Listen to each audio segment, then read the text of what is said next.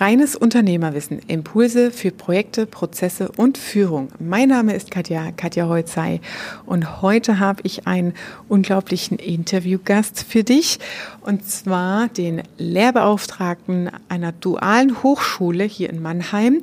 Herzlich willkommen, Detlef Lalla. Detlef Lalla, Herr Lalla ist Lehrbeauftragter mit dem Thema Digitalisierung. Und was so spannend an dem Gespräch ist, ich freue mich ja unglaublich, dass die Hochschulen und Universitäten sich mit den neuen Innovationsthemen auseinandersetzen und so die nachwachsende Arbeitskräfte wirklich auch richtig aufgegleist werden. Denn da fängt es letztendlich an. Es kann nicht nur Aufgabe der Unternehmer sein, hier in die Weiterbildung zu gehen, sondern es ist super wichtig, das auch an der Hochschule involviert zu haben. Und in dieser Folge hören wir, wie er Unternehmen integriert in Form von Unternehmensprojekten. Also wenn du als Unternehmer sagst, hey, das Thema Digitalisierung ist spannend für mich, aber wie kriege ich hier günstige Arbeitskräfte, beziehungsweise kann ich das als Projekt vielleicht sogar platzieren in Zusammenarbeit mit einer Hochschule, dann solltest du unbedingt dranbleiben und dir diese Folge anschauen des Interviews mit Detlef Lalla. Ich freue mich, dass du dabei bist, also bleib dran und verschaff dir Freiheit durch reines Unternehmerwissen.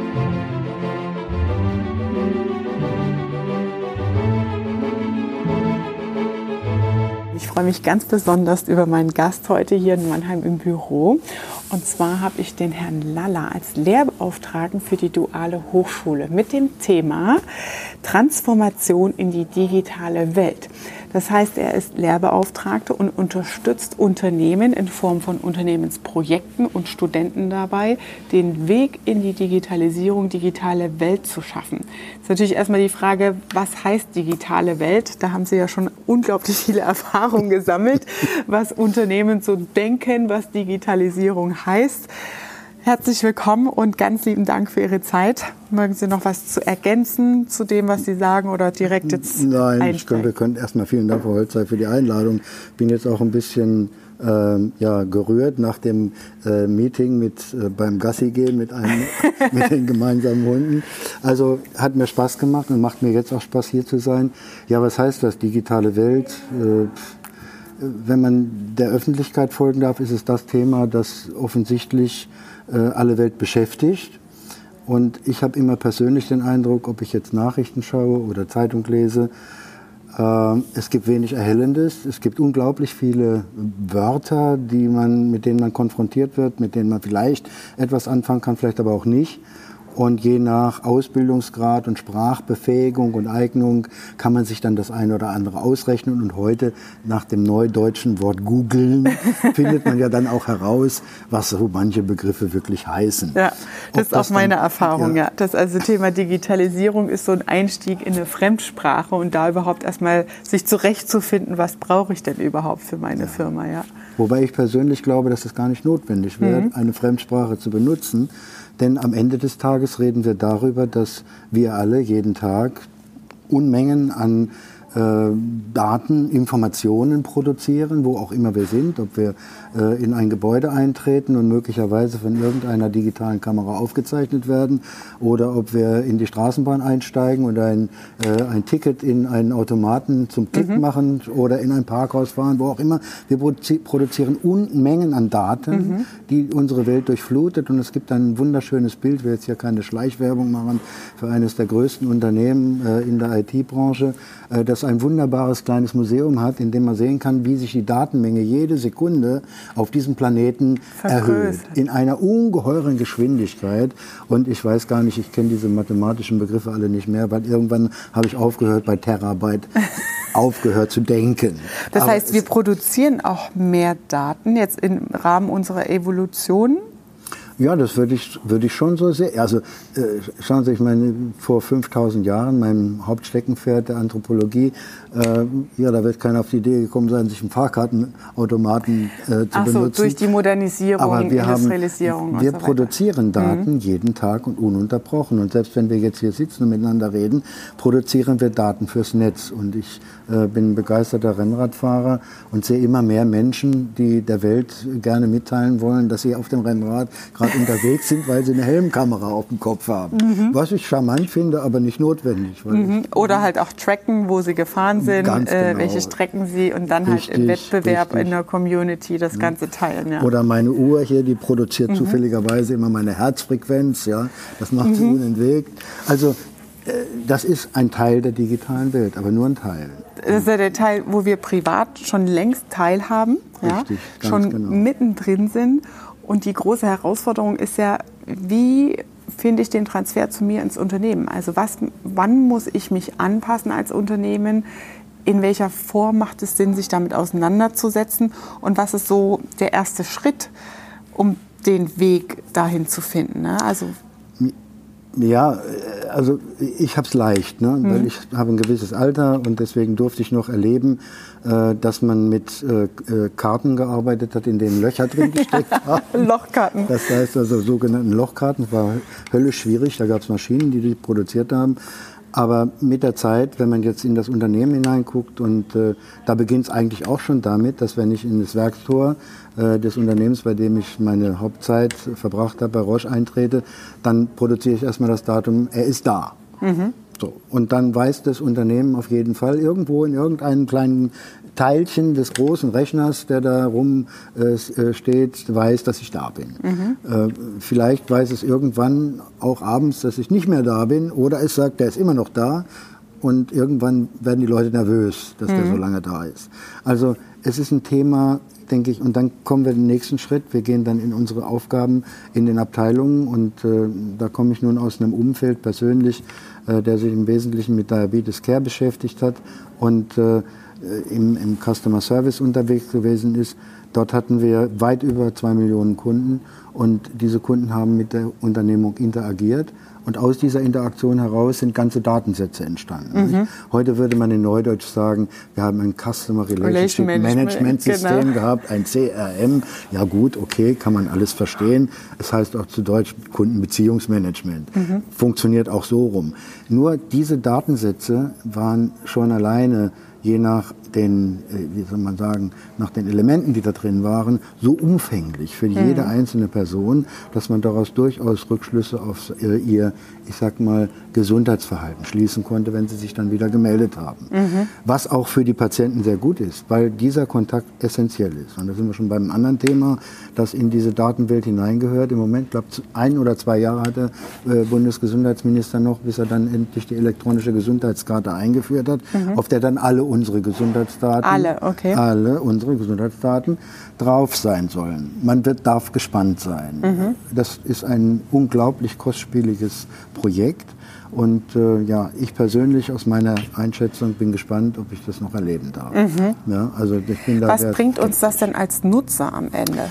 Wahnsinniges Interessantes. Wenn Sie sich vorstellen, wir würden heute mal etwas entspannter. Ich bin, was das Datenthema, Datenschutzthema anbetrifft, ein sehr äh, vorsichtiger Mensch. Und ich glaube, dass bestimmte Daten auch nicht in die Hände von irgendwelchen äh, dubiosen Organisationen gehören, obwohl man da nie sicher sein kann, dass die da nicht hingehen. Aber es ist eine solch ungeheure Menge an Daten heute verfügbar, dass zum Beispiel die Charité in der Lage war, aufgrund dieser Datenmenge bestimmte Krebstherapien zu entwickeln, mhm. die mehr Erfolg hatten als andere.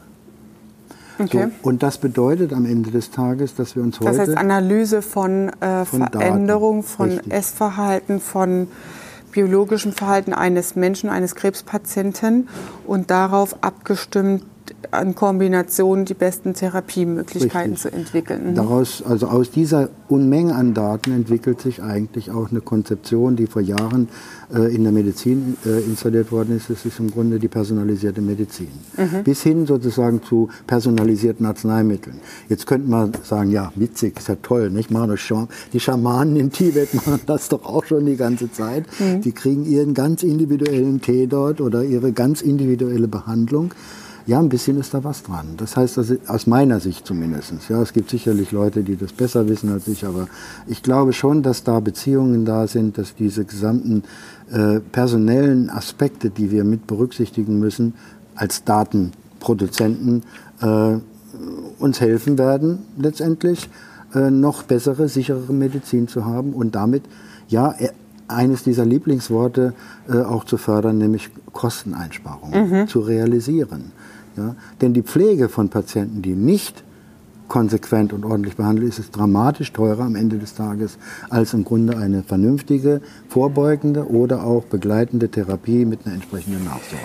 Läuft das dann aber darauf hinaus, dass ähm, also wenn wir jetzt mal beim Thema Verhalten sind, ich bin Alkoholiker oder rauche und, und füge mich Dingen zu oder habe einen hohen Stresspegel, das rein ja, rein analytisch betrachtet nicht gesund ist für den menschlichen Körper.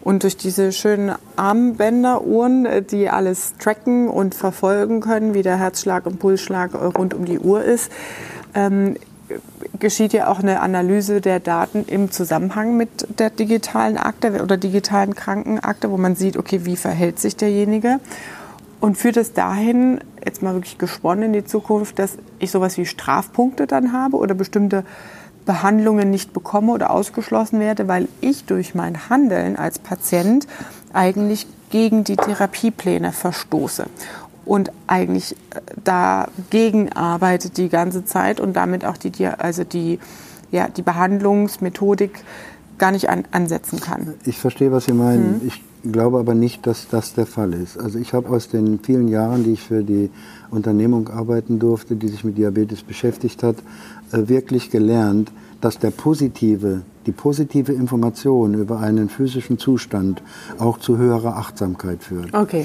Und der Alltag zwingt uns, auch wenn das jetzt vielleicht ein bisschen merkwürdig klingt, natürlich, wer misst schon jeden Tag permanent seinen Puls, ja, kein Mensch, aber es würde nicht schaden, wenn es manche Leute mal machen würden. Mhm. Dann würden sie plötzlich feststellen, dass sie in ihrem Auto sitzen, ja, irgendeinen anderen Affen, der zu langsam vor ihm mhm. fährt, ja, mit wutentbrannter äh, Motorik sozusagen durchfahren, dass der gerade mehr Adrenalin ausschüttet, als ihm gut täte. Mhm.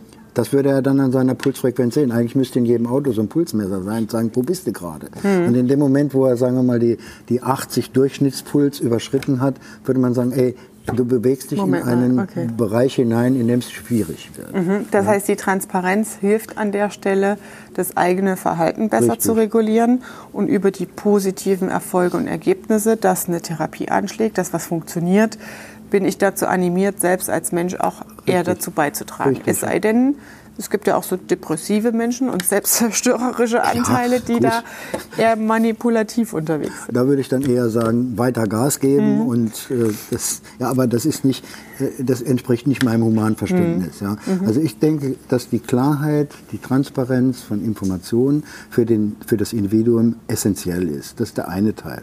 Das zweite ist natürlich, dass wir uns, wenn wir solche Fragen bearbeiten, und dahinter steckt ja mal wieder dieser Begriff, Sie sagen Big Data, wie finde ich das im Betrieb wieder? Das ist eine gleiche Situation. Viele Unternehmen beschäftigen sich damit, warum neigen unsere Mitarbeiter zum Burnout? Was immer das ist. Es gibt Leute, die können das mhm. erklären, aber der Burnout ist auf jeden Fall etwas, was sie dazu führt, dass sie ja, die Dinge nicht mehr so sehen, wie sie sie vielleicht sehen sollten, wie das Unternehmen es sehen will. Und dann Fehlerhäufigkeit steigt oder auch die Lustlosigkeit steigt etc. Das heißt, alle diese Dinge, ich will die gar nicht kontrollieren, auch nicht mit irgendwelchen IT-Systemen hinterfragen, aber die führen am Ende dazu, wenn ich die Menschen nicht mehr ausreichend wertschätze, dass sie im Grunde genommen natürlich in diese Richtung abdriften. Und darüber muss man sich dann nicht wundern. Das ist ein Fakt.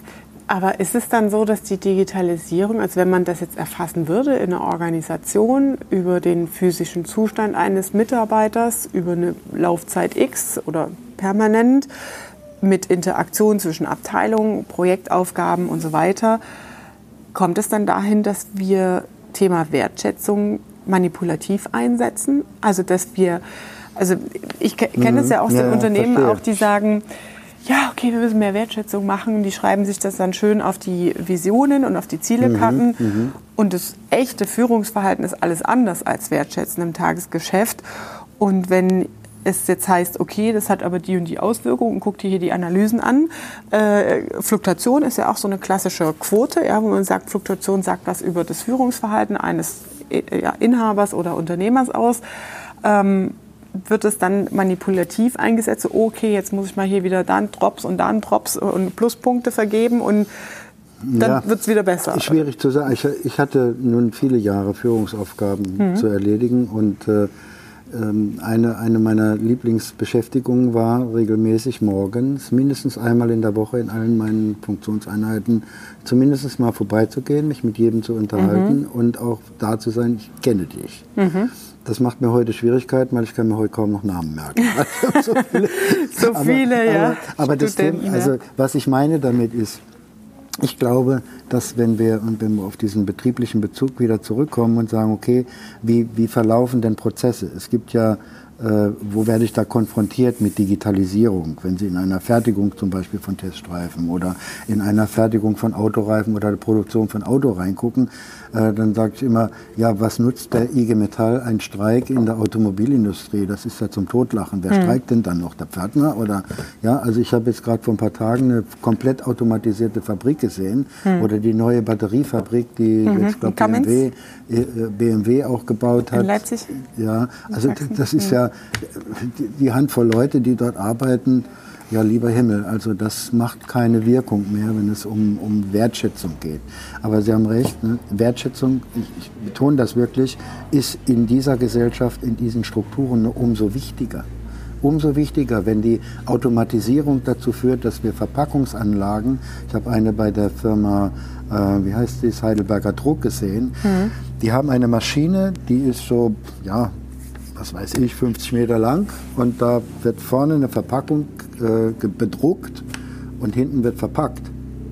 Das heißt, dass man das in diese Kiste reinkommt, wird gleich mit eingepackt. Also da, da sind wir an Punkte angekommen, wo wir schon sagen, okay, da, dazwischen ist keiner mehr. Mhm. Aber was brauche ich dafür? Dafür brauche ich den geschulten und die geschulte Mitarbeiterin, die, die, in der Lage ist, die mhm. im Grunde genommen aufgemalt und aufgeschrieben hat, was habe ich für Arbeitsgänge zu erledigen gehabt, damit diese Schachtel gefaltet werden konnte, damit sie im Grunde ordnungsgemäß in die richtige Richtung gelegt, mit den richtigen Inhalten verknüpft etc. und am Ende an der Bandkontrolle kontrolliert werden kann. Mhm. Das gibt es ja heute nur noch in ganz wenigen Fällen. Ich glaube, es gibt noch äh, in dem Pharmaunternehmen, in dem ich tätig war, äh, da gibt es noch so eine, so eine Bandfertigung, wo im Grunde Verpackung auch noch vorhanden mhm. für kleinere Mengen und so weiter funktioniert. Aber der übrige Teil ist vollkommen automatisiert. Automatisiert, ja. Und da ist äh, die, die, die Maschine erkennt, weil wie sagten, wo erkenne ich das? Das ist schon toll, nicht? wenn man weiß, dass die Maschine erkennt, ob jetzt ein Glas oder eine Tasse angerollt kommt. Ja. Und dass in die Tasse Kaffee gehört und in und das Glas, Glas Wasser. Ja. Also das, das finde ich beeindruckend und mhm. ich finde das einfach faszinierend. Mhm. Und diese Dinge äh, auf die Schiene zu kriegen, haben ja natürlich was mit Digitalisierung zu tun. Es mhm. geht nicht ohne das. Ja.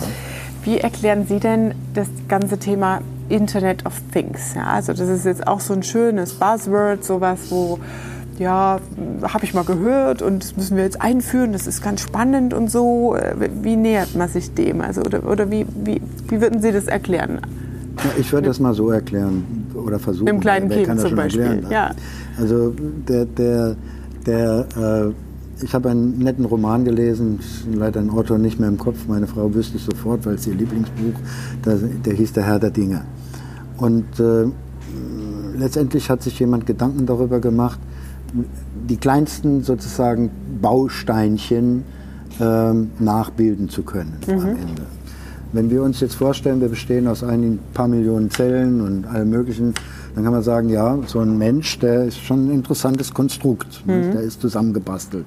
Letztlich, ob Sie Ihr Mobiltelefon benutzen oder ob Sie sagen, such mir bitte meinen Schlüssel, ja, oder ob Sie den Fernseher einschalten und was weiß ich, irgendein Programm oder irgendeinen Netflix oder sonst wie Supporter verwenden oder ob sie im Unternehmen sagen, ich möchte jetzt beispielsweise eine einzige Losgröße von einem Produkt jetzt äh, vorne am Tor 1 liegen hm. haben.